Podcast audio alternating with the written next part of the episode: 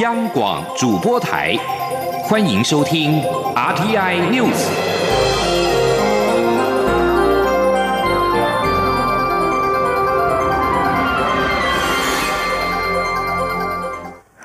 各位好，我是张顺华，欢迎收听这节央广主播台提供给您的 RTI News。进入后疫情时代，政府推出振兴券促进消费。行政院长苏贞昌今天宣布，振兴三倍券将于七月十五号正式上路。民众七月十五号起可以持健保卡到邮局花费新台币一千元购买三千元的实体券，或者透过网络于七月一号起预购，七月十五号后于四大超商取货。另外，也可以透过电子票证、信用卡电子支付绑定数位版，累积消费满三千元可以退还两千元。三倍券可以。使用在实体店面、餐厅、百货等吃喝玩乐都能用，但不可用于电商网购买烟品或是股票，也不可缴税、缴罚单等。行政院发言人丁一鸣表示，公益彩券属于做公益范围，可以使用三倍券购买。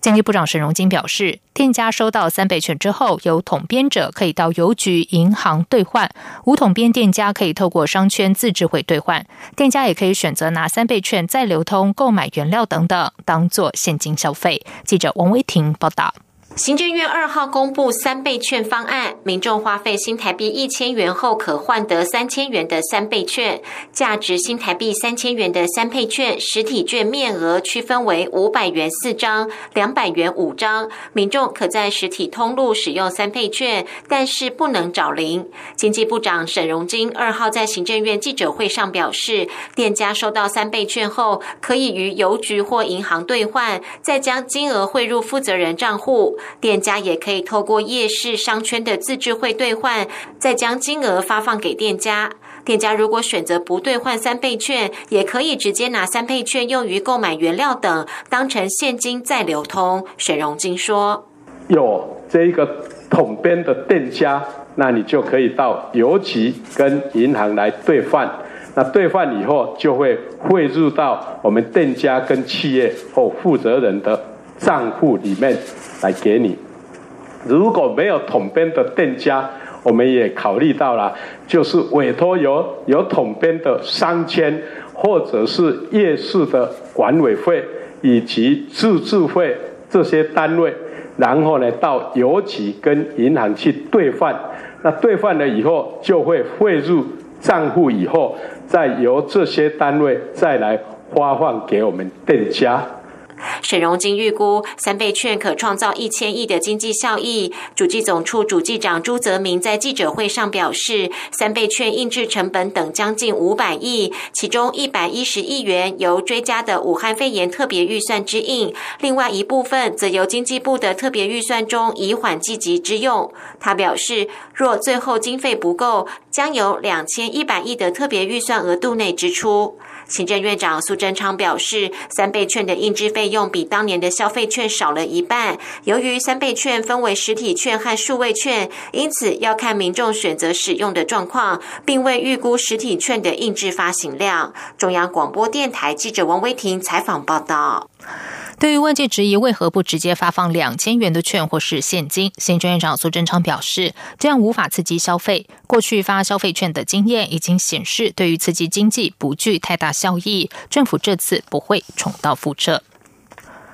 台湾武汉肺炎疫情趋缓，中央流行疫情指挥中心今天表示，对于九月的中华台北羽球公开赛，指挥中心的态度是愿意接受挑战。副指挥官陈宗彦会后证实，指挥中心目前对于台北公开赛事原则同意，希望借此让世界看见台湾的防疫作为，并让台湾成为全球第一个举办世界级公开赛的国家。记者肖兆平报道。台湾 COVID-19 武汉肺炎疫情趋缓，中央流行疫情指挥中心也陆续引领边境解封的相关配套。指挥中心指挥官、卫生福利部部长陈时中二号更进一步表示，边境解封是目前的讨论方向，但没有时间表。他也透露，指挥中心二号也对开放国际赛事进行讨论，政府也愿意接受挑战。陈时中抛。出开放国际赛事议题，引起关注。会后，副指挥官陈宗彦补充表示，中华民国羽球协会在二号上午有跟指挥中心针对九月一号的台北公开赛进行讨论，指挥中心是原则同意举办，也希望借此让世界看见台湾的防疫努力。他说：“指挥中心会来协助羽球协会，啊，将这个整个公开赛在整个防疫的做为下，啊，来让它可以顺利的来举办哈。那我们也希望让世界看到台湾在防疫上的作为，也成为这个全球第一个啊世界级的公开赛可以来做举办。”陈宗彦表示，根据赛程规划，后面还有日本跟韩国的公开赛，他们都关注台北公开赛会如何举办，因此包含赛前的居家检疫、专属饭店、专属训练场地、正式场地等，都会协助规划。他说：“那后续我们还会再持续协助羽协把这个公开赛把它办好。哎，目前我们让，因为按照我们现有的这个规范，就是十四天，所以我们还是让国际的选手知道我国的相关防疫措施。那当然，呃，时间还有一段时间，然后到九月一号嘛，哈，啊，当然还有他报名等等的这些时间点。那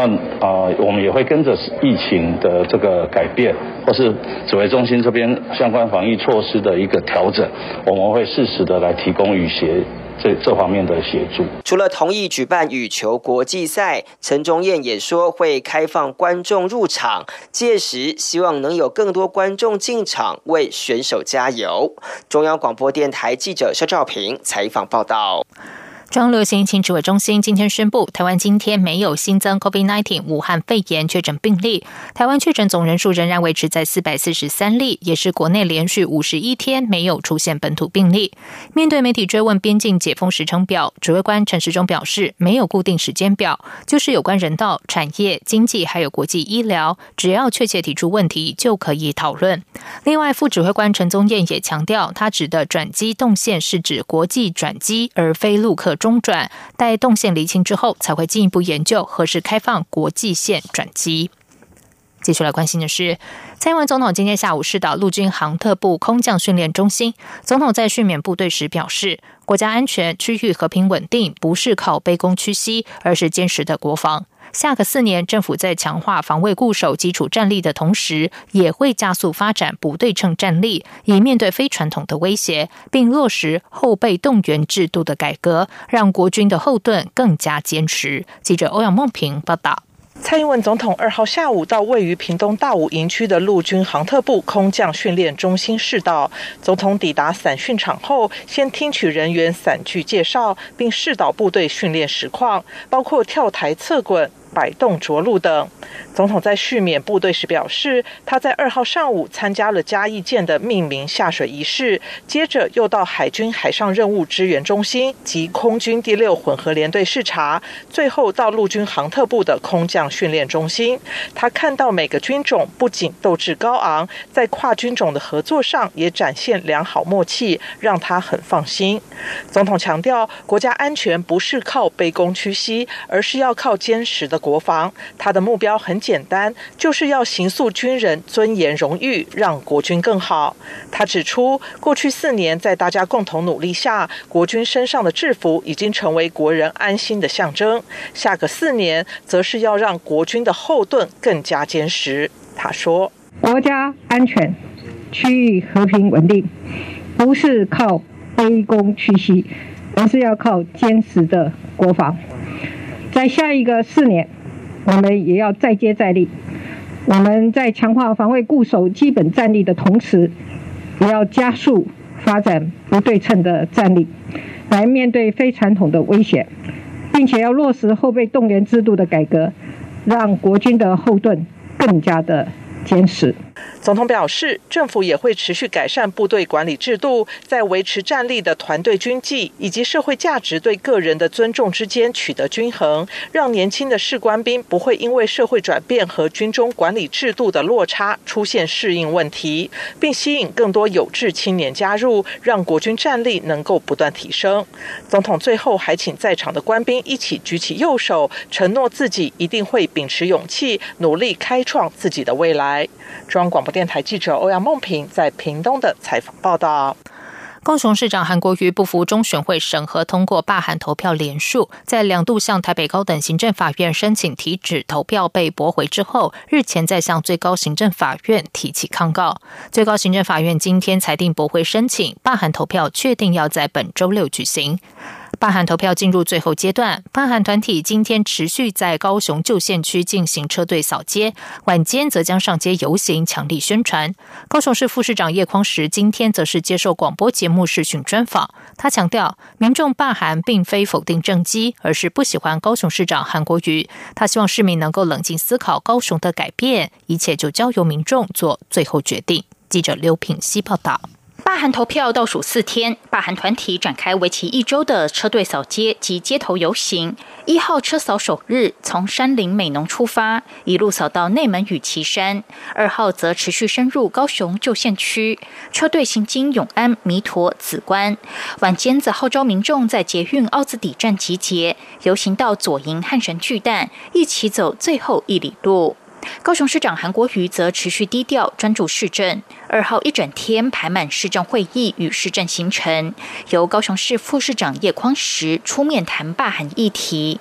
叶匡时二号上午接受 Pop Radio 节目视讯专访，对于如何看待罢韩投票，叶匡时表示。他们实在很难判断究竟结果会如何。他们还是感受到很多民众的支持，大家也高度怀疑霸韩团体庞大的资源与金钱究竟从何而来。叶匡时强调。韩国瑜执政这一年多来，有许多政绩，除了路平、灯亮、水沟通，登革热疫情去年不到百例，今年至今尚未出现一例。双语学校也由四所增加为二十四所。民众罢韩并非否定政绩，而是不喜欢韩国瑜。他呼吁市民冷静思考，高雄究竟有没有改变，最终就交给市民选择。他说。其实高雄市民应该很冷静的去看一看，究竟这一年多来高雄有没有改变，有没有做的比较好？如果确实没有比较好，那我们被罢免是很应该的嘛。但是如果说对又很努力，而且改变了，而且确实做出成绩来了，那我觉得呢？那当然，这是高雄人的选择了哈。此外，交大学生联合会在脸书发布讯息，将于六月四号、五号，针对涉及于高雄的学生，提供免费返乡陪妈妈专车。可从交大直达高雄车站，遭外界质疑这个专车是假返乡真霸韩。对此，叶匡时说：“就他所知，其他大学也有这种情况。他非常难过，为了政治斗争而毒化下一代的心理，让年轻人丧失独立思考是非正义的判断力。”央广记者刘品熙的采访报道。在外电消息方面，非裔男子弗洛伊德上周遭到白人远警以膝盖压颈致死，引发全美激烈抗议。美国总统川普一号表示，他将出动联邦军队来终结因为弗洛伊德之死而爆发的动荡不安，要部署武装部队。川普必须要正式行使暴乱法案。目前虽然大部分的示威活动是和平的，但部分城市的警察动用武力来对付记者和抗争人士，而示威者也和警方爆发冲突。为此，许多城市。是已经实施宵禁，而暴乱法案准许美国总统派遣部队去镇压以阻碍法律正常执法的国内暴乱。弗洛伊德的弟弟表示，暴力无法换回他的家人，希望大家停止暴力，用选票改变现状。警方与抗议群众处于紧张状态，不过佛州出现警察单膝跪地，表达与和平示威者同一阵线的立场，而这种这股风潮也扩及洛杉矶和纽约等等大城。印度六到九月的雨季一号如期抵达印度南部克勒拉省，这对饱受武汉肺炎冲击经济的印度来说是个好消息。印度政府并批准了十四种夏季作物保障价格，让农民获得高报酬。一如印度气象局预报，印度一年一度的雨季一号在克勒拉省出现迹象。由于该省是印度大陆雨季的第一站，代表雨季如期而至，有利印度的农业经济。印度斯坦时报指出，印度有近一半人口以农业为生，有近百分之六十的农地缺乏灌溉，而四月的雨季雨量占印度全年降雨百分之七十五，因此夏天雨季降雨对印度农民生计和印度全年的经济成长非常重要。这里是中央广播电台台湾之音。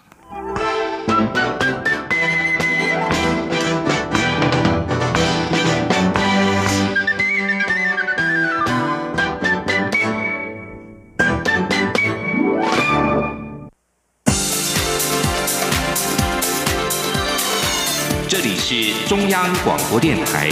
台湾之音，欢迎继续收听新闻。时间是十九点十五分，欢迎继续收听新闻。随着武汉肺炎 （COVID-19） 的疫情在台湾逐渐趋缓。台湾在过去短短四个月成军的口罩国家队，也从六月一号起，除了保留部分政府征用的口罩数量之外，其余都可以自行的内外销。对此，经济部除了协助厂商取得各国医材认证之外，还特别创设了快验机制，以协助厂商快速出口，同时确保 MIT 台湾制造的品质。记者吴丽君报道。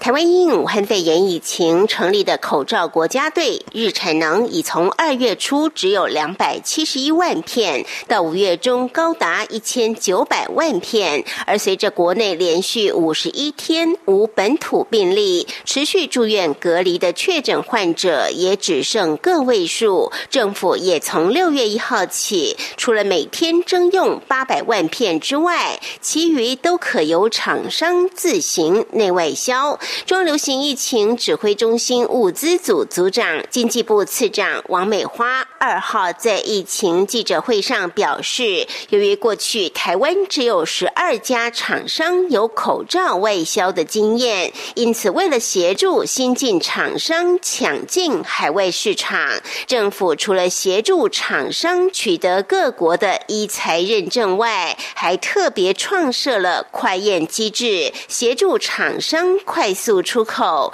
同时确保 MIT 台湾制造的品质。王美花说：“那这样要出去呢？我们要确保每一片外销出去呢，都能够维护我们非常好的 MIT 的品质。所以我们就创了一个机制，就是由我们的检验局、工业局跟纺织所呢，共同来做一个快验的机制。那不影响它的通关，但是验过了以后，它可以快速的出口。那这个。”就是我们现在新的机制。而除了口罩外，有鉴于医疗物资就是战备物资，因此经济部也针对疫情前台湾只有进口而没有国产的隔离衣及防护衣，邀集台湾领先全球的纺织业者参与制作，而且在全球抢货的情况下，用非常短的时间找出料，有料才是王道。有。料再来制造，因此现在连隔离衣及防护衣也都有国内纺织大厂生产供应。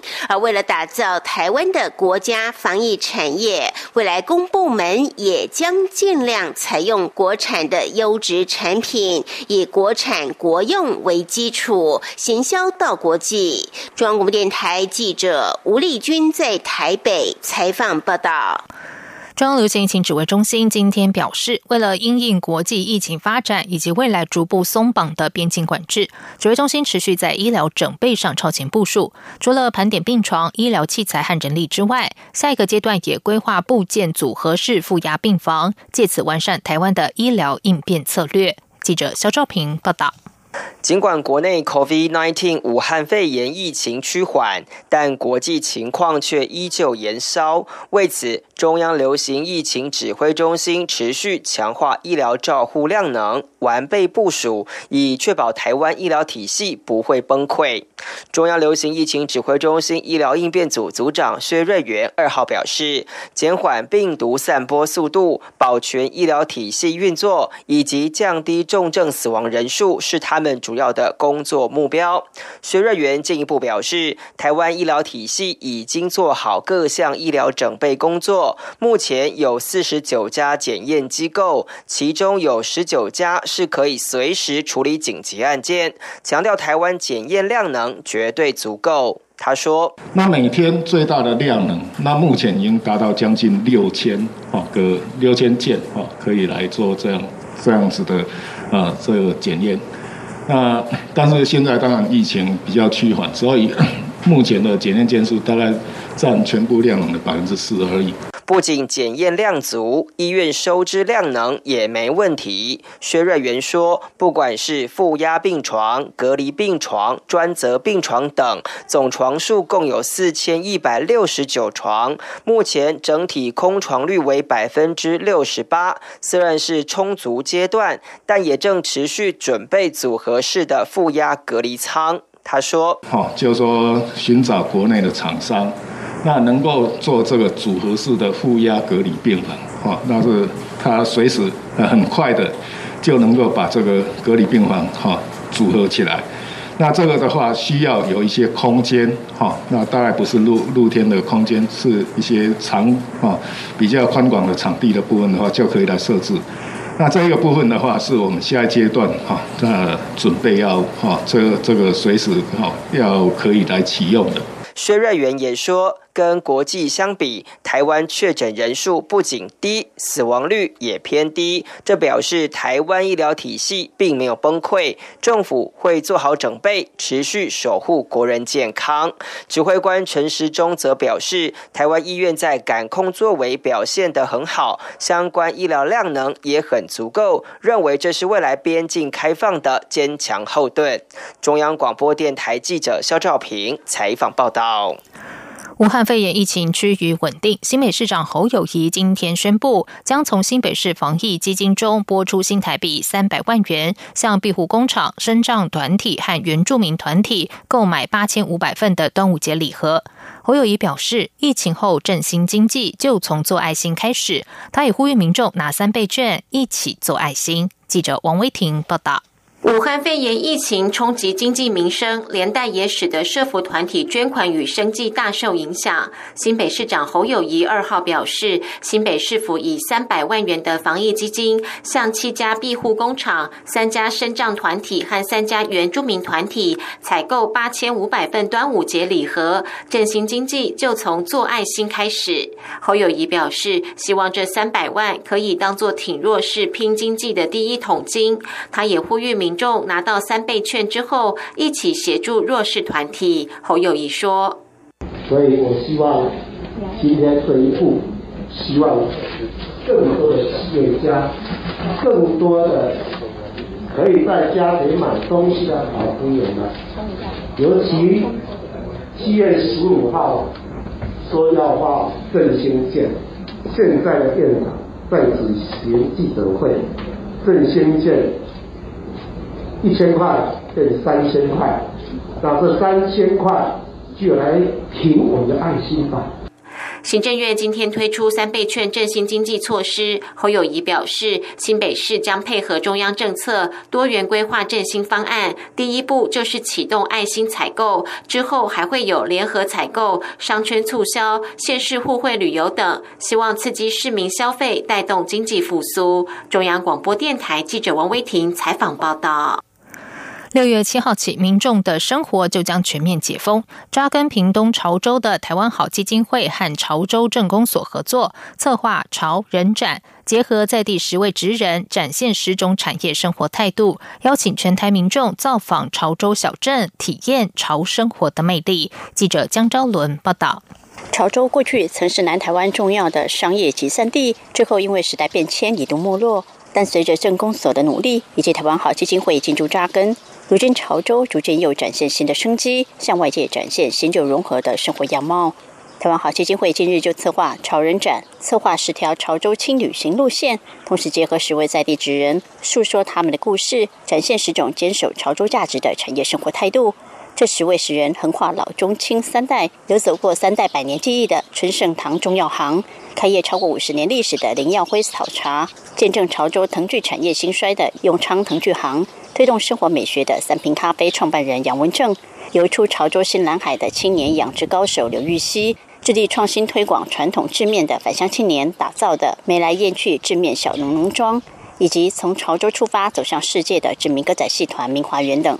春盛堂中药行第三代负责人潘龙征指出，他们家的药行成立于日据时代，到现在店内还保有一台百年历史的搅动研磨粉器具，切生片刀，一切因循古法。而且第四代也已经准备好要接手，继续服务顾客。潘龙正说：“较早无电动的，拢用迄种迄个做工作，迄迄交通研磨机都用药啊，到药啊通食，拢家己家己做嘿，较传统的啦，较传统的磨药粉啦，药拢贴着用用纸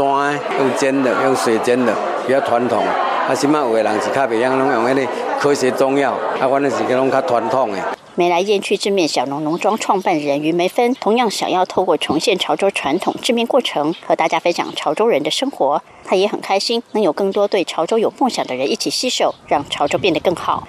台湾好基金会董事长柯文昌指出，一个国家文明要真正扎根，就是要让偏远乡下居民也同样拥有高品质生活。台湾的好一定要从乡镇开始。柯文昌说自己虽然出生潮州，但很小就离开，不能说自己有多了解潮州。因此，如何找回小乡小镇的美好，就是要靠当地所有人一起努力，才知道自己的家乡要往哪个方向走。潮人展就是初步推动成果，希望让在地人找回对自己家乡的自信，也让各地台湾人都能看见潮州的潮生活魅力。中央电台记者张昭伦，屏东潮州采访报道。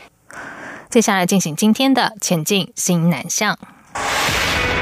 前进新南向。